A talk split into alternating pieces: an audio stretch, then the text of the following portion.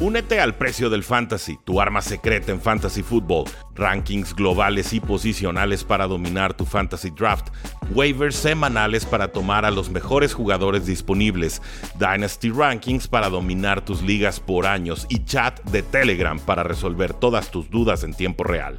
Visita stam.store diagonal precio NFL o da clic al link en este episodio para suscribirte.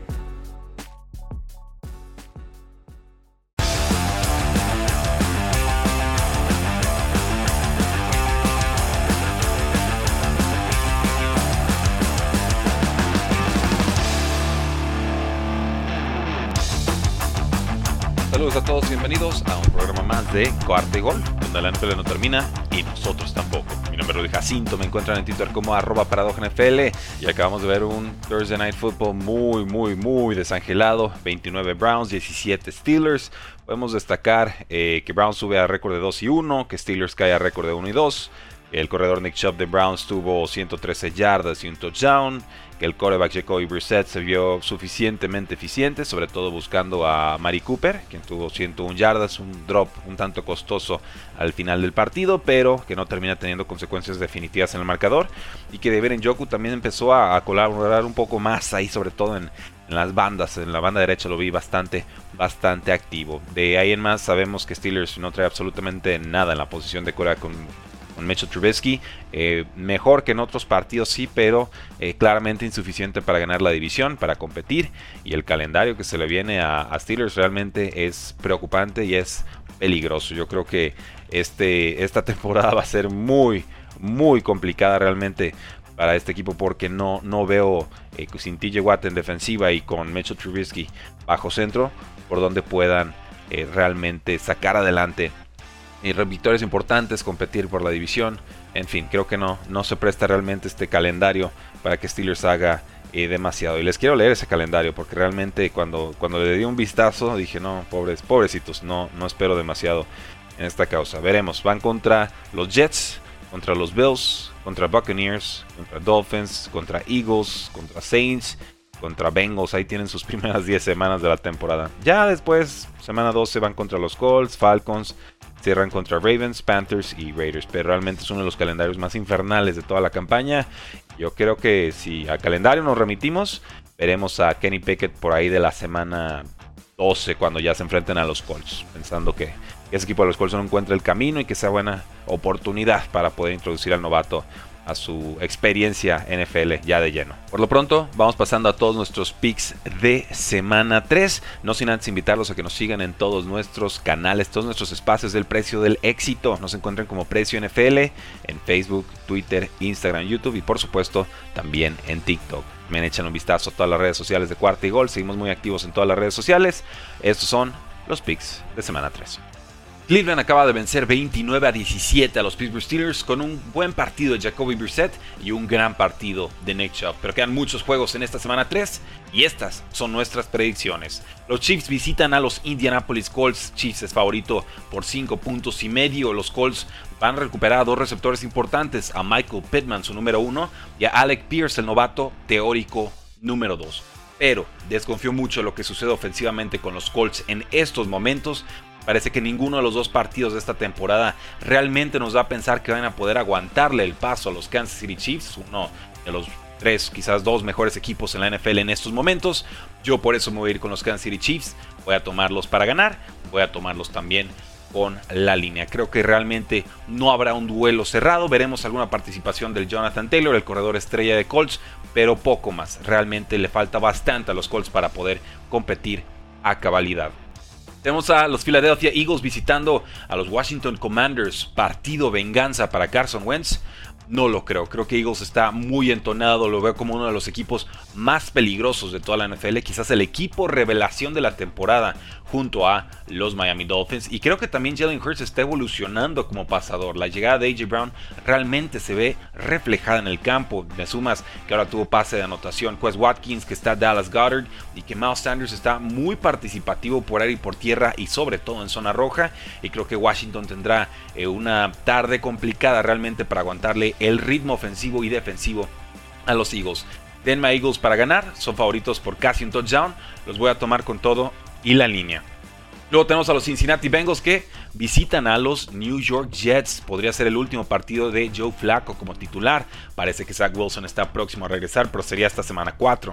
Cincinnati, muchos problemas. Lo hemos visto. Su defensiva no presiona como quisiéramos. La ofensiva realmente ha permitido muchas capturas. Joe Burrow está reteniendo demasiado el ovoide y la línea ofensiva, pese a todas las inversiones de offseason, no está protegiendo a su coreback. Los Bengals, sin embargo, siguen siendo favoritos por 6 puntos. Y yo sé que los Jets vienen muy entonados, muy valientes, muy, muy este, ahora sí que inspirados ¿no? por todo lo que sucedió en semana 2. Voy a respetar lo de Cincinnati, su llegada a Super Bowl, etcétera, una semana más. Ya si esta semana no demuestran, nos bajamos del barco, no me interesa tomarlos, va a ser una temporada de esas para Bengals, pero yo, yo sigo pensando que ofensivamente hablando, en algún punto de la temporada Cincinnati va a aparecer. ¿Y por qué no? Ante un equipo de Jets del que realmente nadie tenía altas expectativas y que han estado superando eh, lo que esperaríamos de ellos en semana 1 y también en semana 2. Denme a Cincinnati para ganar. No me atrevo realmente a tomarlos con ese menos 6. Creo que no han demostrado suficiente para tomarlos eh, con línea a favor. Pero sí creo que gana Cincinnati. Sí creo que Bengals va a reencontrar sensaciones ofensivas en este partido. Los Detroit Lions visitan a los Minnesota Vikings. Qué feo juego vimos de Kirk Cousins en Monday Night Football. Realmente borrados del mapa por completo. En semana 1 habían dominado a los Packers. En semana 2 fue absolutamente nada de su parte. Estos Detroit Lions están respondones, están inspirados, tienen una de las mejores líneas ofensivas de toda la NFL y un Amon Brown que también se está consolidando como un receptor top 10 en esta liga. Me parece que Jared Goff también está muy crecido, está aprovechando muy bien el talento que lo rodea, el tiempo eh, que le están comprando en el bolsillo, de la protección y le sumamos a esto a DeAndre Swift que está dominando por aire y por tierra, a pesar de que viene ligeramente tocado.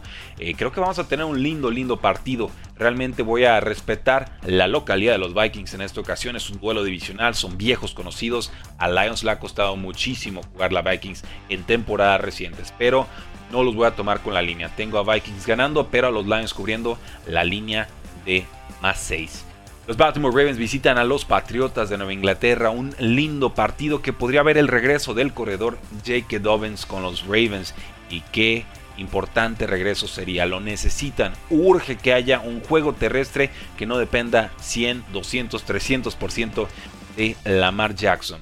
La movilidad de Lamar Jackson me parece que meterá en serios aprietos a la defensiva de los Patriotas. tenemos que respetar su actuación de semana 1. Parecía que los Dolphins eh, los habían exhibido de alguna manera en defensiva y ya por lo que vimos en, en semana 2 contra estos mismos Baltimore Ravens, de pronto esa actuación defensiva de semana 1 de los Patriotas no se ve tan mal. Yo aquí esperaría eh, pocas posesiones, creo que va a ser un juego en el que va a estar corriendo rápido el reloj, sobre todo porque veo mucho juego terrestre con Damien Harris y con Ramondre Stevenson. Realmente los Patriotas en estos momentos no tienen un receptor número uno. Han encontrado puntualmente a Nelson Aguilar en semana 2. Han podido aprovechar el receptor abierto Jacoby Myers. Lo llenaron de targets en semana 2 también. Pero creo que los Baltimore Ravens, ofensivamente hablando, son eh, bastante más que esta versión de los Patriotas. Y por eso los voy a tomar para ganar el partido y para cubrir la línea de 2 y medio. Denme a los Ravens para ganar por un gol de campo o más. Pasamos a los Raiders que visitan a los Tennessee Titans. Un juego bravo, un juego difícil de predecir. Realmente estos Titans dos semanas han estado muy desangelados. No veo carriles para que pueda eh, correr adecuadamente eh, Derrick Henry, agarrar vuelo. Realmente la línea ofensiva no está ayudando. Estamos viendo una de las peores versiones. Ryan Tannehill desde que ha estado con los Tennessee Titans. Ahora sí que se contagió de lleno de esta malaria de postemporada la eliminación contra los Cincinnati Bengals y no vemos respuestas sobre todo en la vía aérea. Por contra, eh, Raiders dos partidos que posiblemente pudieron haber ganado, ¿no? Sobre todo el de semana 2, la forma increíble en la que los Cardinals le remontan, los dejan muy tocados, pero en ese partido vimos muy desaparecido de Bonte Adams, la contratación estrella del offseason. Yo creo que esto no se va a repetir en esta eh, ocasión. Siempre va a ser difícil apostar contra un Derrick Henry, uno de los mejores corredores de la NFL. Y también me preocupa muchísimo ese duelo de la línea defensiva de Titans, que es buena, que es suficiente para meter en serios aprietos a Las Vegas Raiders. Yo si pudiera no apostar, no decidir nada en este partido, así lo decidiría. Realmente creo que estamos hablando de dos equipos de media tabla, que por momentos pueden sorprender, pero no espero demasiado de ellos. Voy a darle el beneficio de la duda a los Titans en esta ocasión, simplemente por la localidad, pero créanme que lo hago con todas las dudas del mundo y sabiendo que Devante Adams y Derek Carr le van a hacer daño a este equipo. Simplemente creo que va a haber suficiente presión, suficientes capturas de la línea defensiva de Titans para que este juego esté feo y trabado, pero que lo ganen los Titans y que entonces tendría que tomarlos con esa línea de eh, más dos. Los Raiders son favoritos, pero creo que Titans va a hacer valer la localía. Los Buffalo Bills visitan a los Miami Dolphins, quizás el juego de toda esta jornada 3. Pedazo de partido favorito los Buffalo Bills por 5 puntos y medio.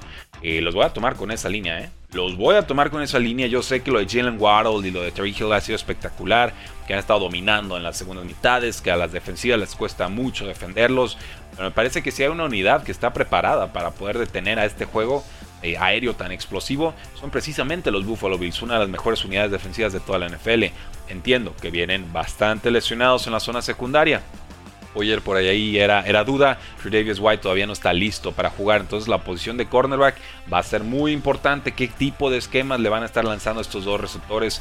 Y sobre todo que no les permitan ganarse en profundidad. Yo creo que tienen que jugar con, con, Tampa dos safeties atrás. Y entonces mantener a, los dos velocistas delante de ellos. Que no les ganen en, una o dos jugadas eh, grandes. Le ponemos por contra un Josh Allen contra un Tua Bailoa. Por más crecido que esté Tua. parece que lo de Josh Allen es uno o dos niveles todavía por encima del ex mariscal de campo de Alabama. Poco a poco los Bills van encontrando juego terrestre. Los Dolphins han alternado entre Chase Edmonds en un partido con Raheem Mostert en el otro. Voy a tomar a Buffalo, los voy a tomar para cubrir el, partido. Sé que vienen crecidos y mejorados los Dolphins. Me parece que todavía no están para pegarle, aunque sea jugando en su propia casa, a los Buffalo Bills, que para mí son el mejor equipo de este eh, torneo hasta el momento. Denme a Búfalo para ganar, denme a Búfalo para cubrir los 5 puntos y medio. Creo que nos vamos a bajas, ¿eh? que este partido está en 52 y medio. Creo que nos vamos a bajas, creo que va a haber un poquito más de exhibición defensiva de lo que espera el público apostador. Los Saints visitan a los Carolina Panthers. Denme a los Saints. Yo sé que implotó por completo James Winston en el cuarto cuarto contra Tom Brady y los Buccaneers. Sé que viene con cuatro lesiones de espalda tremendas. Eh, sé que Alvin Kamara viene tocado las costillas. Eh, y sé que no me importa. No sé que no me importa porque estas panteras de Carolina realmente no traen nada. No activan a DJ Moore. No mejoran mucho con la posición de quarterback ahora que tienen a Baker Mayfield. Eh, Christian McCaffrey es lo poco que ha funcionado ofensivamente hablando. Matt Rule está de salida. Lo mejor que le puede pasar a la afición de Panthers es que siga perdiendo para que más pronto que tarde despidan al head coach. yo voy a tomar a los Saints para ganar y son favoritos los 6 por 2 puntos y medio. Los voy a tomar también a domicilio para eh, cubrir. En los Texans visitan a los Chicago Bears. Eh, Chicago favorito por dos puntos y medio. Eh, toma Chicago para ganar. Lo de Texans fue, fue noble, fue honrado, fue un buen esfuerzo, pero realmente contra los Denver Broncos no, no anotan touchdown. Realmente avanzaron en el marcador con goles de campo y así va a ser muy difícil sacar adelante partidos. Con Chicago me preocupa el poco volumen de juego aéreo que tiene. No existe el Tyrant Cole no existe todavía el receptor abierto Ernell Mooney. Esto es una, es una lástima. Entiendo que la línea ofensiva de Chicago es muy pobre. Entiendo que puede ir mejorando, pero realmente no, no quieren arriesgar tanto Justin Fields y por eso realmente se han apoyado más en el juego terrestre con David Montgomery y también con eh, Kelly Herbert y obviamente con el mismo eh, Justin Fields. Yo creo que con ese juego terrestre tendría que alcanzar para sacar este partido y para cubrir también la línea está eh, dos puntos y medio a favor de Chicago. Eso sí, el over-under, los puntos combinados están en 40. Creo que nos vamos a las altas. Es un marcador bajo, bajísimo, muy difícil de ver en estos momentos en la NFL eh, moderna. Me queda claro que estos no son dos equipos muy explosivos, muy agresivos, pero le tengo el suficiente respeto a Davis Mills, quarterback de Texans, para pensar que sí van a anotar unos 20 puntos combinados en cada una de estas dos eh, ofensivas. En fin, denme a Chicago para ganar y para cubrir. Los Jacksonville Jaguars visitan a Los Angeles Chargers. La noticia más importante en este partido, ver si juega Justin Herbert o no. Recuerden que salió tocado de las costillas, eh, muy tocado de las costillas contra los Chiefs en ese Thursday Night Football de semana 2. Creo que va a jugar, todos los reportes así lo indican. Y entonces creo que veremos este primer gran partido de Austin Eckler en esta campaña. También estamos a espera de ver si va a jugar el receptor slot Keenan Allen. Qué importante sería para Justin Herbert y compañía verlo de regreso. Creo que lo de Jaguars ha sido bueno, creo que Trevor Lawrence está agarrando confianza, me gusta la química que tiene con Christian Kirk, creo que está encontrando buenas oportunidades Evan Engram y me encanta que James Robinson y no Travis Etienne sea el corredor titular de ese equipo porque lo he dicho muchas veces. Eh, eh, Travis Etienne es muy buen atleta, pero eh, James Robinson es mejor corredor, tiene los fundamentos mejor cimentados, mejor establecidos. Pese a ello, voy a tomar a los Chargers para ganar. Y bueno, está difícil la línea, realmente 7 puntos es exactamente en esa marca de, touchdown. Y no, no, no quiero ni tocar ese, ese spread. Si tengo que irme a un lado, voy a decir que Chargers cubre, pero realmente lo hago con, muchas dudas. No es una línea que me interese eh, apostar. El over-under lo vemos en 47 puntos. Ahí sí me voy con las altas. Me gustan las altas para este partido. Eh, juegazo por los quarterbacks, no tanto por el talento ofensivo que muestran en la posición de receptores abiertos. Los Packers visitan a los Tampa Bay Buccaneers. Aaron Rodgers contra Tom Brady. Será la última vez que veremos este duelo. No lo sé y espero que no lo sea. Pero en estos momentos Tampa Bay es favorito por un punto. Realmente lo único que le respetan aquí a, Tampa Bay es la localía porque si fuera en campo neutro probablemente sería un, juego pick'em, ¿no? No habría un favorito en las apuestas. Me voy a ir con los Buccaneers, creo que la localía pesa y creo que tienen quizás la mejor defensiva del torneo. esa línea defensiva de los Buccaneers ha sido muy complicada. Pregúntenle a James Winston, pregúntenle a ese equipo de los Saints. Y me queda claro que la ofensiva de los Buccaneers está en serios aprietos. Mike Evans está suspendido por su pleito con Marshawn Lattimore y apeló no quitaron el castigo. Chris Godwin sigue en duda para este partido, creo que no va a jugar y Julio Jones tampoco ha podido aparecer hasta el momento. Veremos entonces a Russell Gage y posiblemente a Cole Beasley que está en el equipo de práctica, este exjugador de Dallas y de los Buffalo Bills, que quizás este sería su partido debut contra los Packers. En contra, pues tenemos eh, a, los Packers que poco a poco van encontrando ritmo ofensivo. Sí, jugaron bien en semana 2, pero fue contra sus clientazos, los Osos de Chicago, ¿no? Tom Brady perdón, Aaron Rodgers es, dueño de ese equipo, realmente nos sirve de poco parámetro para eh, comparar o predecir algo aquí contra Tom Brady y compañía. Yo creo que si tuviera un poquito más eh, asentadas, más establecidas esas rutas, esa química, los receptores y Aaron Rodgers, este partido tendríamos que tomarlo a favor de los Packers. Pero creo que tienen que depender demasiado todavía los Packers de Aaron Jones, todavía de, AJ Dillon, los dos corredores. Creo que esa es la especialidad de, de Tampa Bay, contener el juego terrestre. Por eso voy a tomar a Tom Brady pese a todas estas bajas ofensivas que tienen.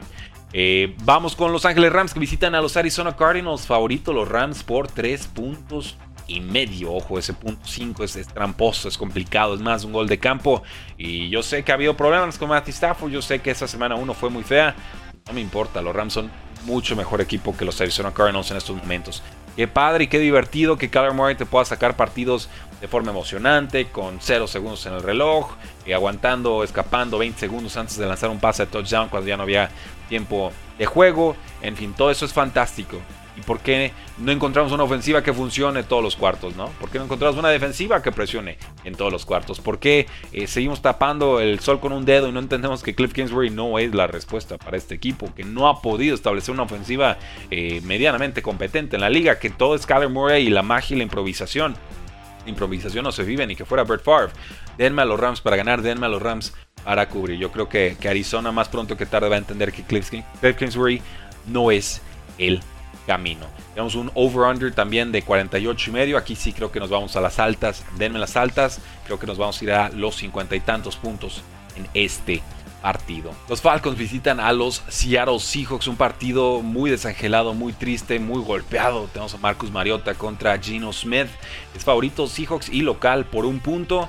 Y eh, voy a tomar a Seahawks. Realmente espero más de la ofensiva de los Seahawks que de los Falcons, que a duras penas pueda aprovechar a Kyle Pitts. Sí, hay muchos targets para Drake London, se está viendo muy bien. Pero Colorado Patterson no parece ser ese de la temporada pasada. Y Marcus Mariota no parece ser ese coreback que va a elevar el nivel de todos sus compañeros a la ofensiva. Falcons tampoco tienen piezas en defensiva eh, que presumir, mucho de qué hablar. Creo que hay un poco más de talento del lado defensivo de los Seahawks. Hay más talento del lado ofensivo. Denme a los Seahawks para ganar, pero realmente no, no tengo muchas ganas de ver eh, este partido. El over-under está en 42. Denme las altas, yo creo que este partido sea a 45 o a 46 puntos. En el Sunday Night Football tenemos a los 49ers contra los Denver Broncos. El partido debut de Jimmy Garoppolo como titular. Con este equipo tras la lesión de Trey Lance fuera el resto de la temporada por lesión y operación. de tobillo. Por contra, unos Denver Broncos que no funcionan. Russell Wilson que se ve muy fuera de ritmo con su ofensiva y un Nathaniel Hackett que a los dos partidos como debutante head coach ya está siendo cuestionado durísimo por toda la afición de Broncos y por cualquiera que tenga ojos porque entendemos que la toma de decisiones ha sido pobre, que el manejo de reloj ha sido preocupante y que esta ofensiva simplemente no funciona. Rivales muy a modo estos Broncos realmente no han dado el ancho. Denme a San Francisco para ganar, denmelos para cubrir la línea de uno y medio y tenemos un partido de 44 y medio en el over-under. Vamos a las bajas, ¿eh? realmente creo que Broncos no va a contribuir mucho en el costado ofensivo todavía. Yo estoy muy, muy preocupado con este equipo de los Broncos que eh, no parecen tener la mejor versión de Russell Wilson. Creo que lo mejor que puede hacer este coreback es dejar de escuchar a Nathaniel Hackett, hacer lo que él quiera en el campo y ver si eso les da esa chispa, esa flama, como para poder entonces reflotar la esperanza de este equipo, porque en la división tan complicada en la que están, no se pueden dar el lujo de seguir perdiendo partidos de esta manera. El de semana 1 tuvieron que haber ganado, este de semana 2 fue muy pobre contra los Texans y ahora van contra un equipo de San Francisco que tiene un quarterback que ha llegado al Super Bowl. Creo que Broncos no saca este resultado. Y llegamos al Monday Night Football. Los vaqueros de Dallas contra los New York Giants. Giants es favorito por un punto. Over-under de 39. Creo que nos vamos a altas. ¿eh? Es muy raro ver ya líneas over-under de, treinta y tantos. Yo creo que nos vamos a altas. Incluso puede haber alguna anotación defensiva.